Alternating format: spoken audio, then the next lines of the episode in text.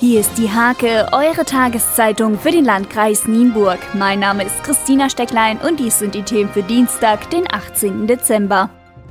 Eine gute Nachricht gibt es für Nienburger Eltern. Sie müssen künftig weniger für das Mittagessen in den Schulen bezahlen. In den Grundschulen sinkt der Preis um 35 Cent pro Essen, in den weiterführenden Schulen um 45 Cent.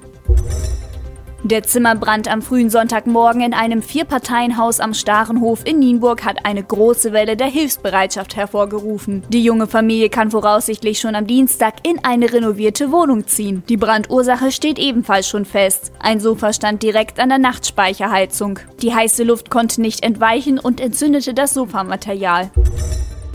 Landwirtschaftsministerin Barbara Otte-Kinas hat am Montag beim Tag der Landentwicklung im Nienburger Wesersaal mit Vertretern der Kommunen darüber gesprochen, wie das Leben auf dem Land so organisiert werden kann, dass es lebenswert bleibt. In der Natur, in der Gemeinschaft und gleichzeitig mit allen Vorzügen der modernen Gesellschaft. Am Wochenende feierte Westenfeld sein 800-jähriges Bestehen. Schneefall und frostige Temperaturen konnten die Dorfbewohner nicht schrecken. Es wurde in einem Zelt am Teich, dem Westenfelder Dorfmittelpunkt, gefeiert. Und Westenfeld hat seit dem Wochenende in Anlehnung an das gallische Dorf von Asterix und Obelix jetzt auch einen Hinkelstein. Zum Sport.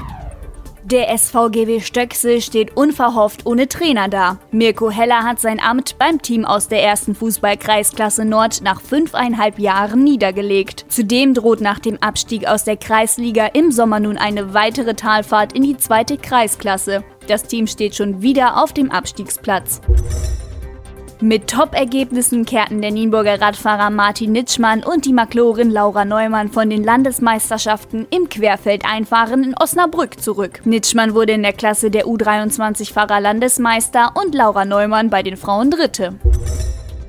Ein spannendes Spiel lieferten sich die Verbandsliga-Volleyballerinnen des VC Nienburg beim Auswärtsspiel in Zeven. Gegen den direkten Konkurrenten um die Meisterschaft TUS Zeven verbuchten die Frauen mit einem 32 Sieg zwei weitere Punkte und brachten den Gastgeberinnen somit die zweite Niederlage bei.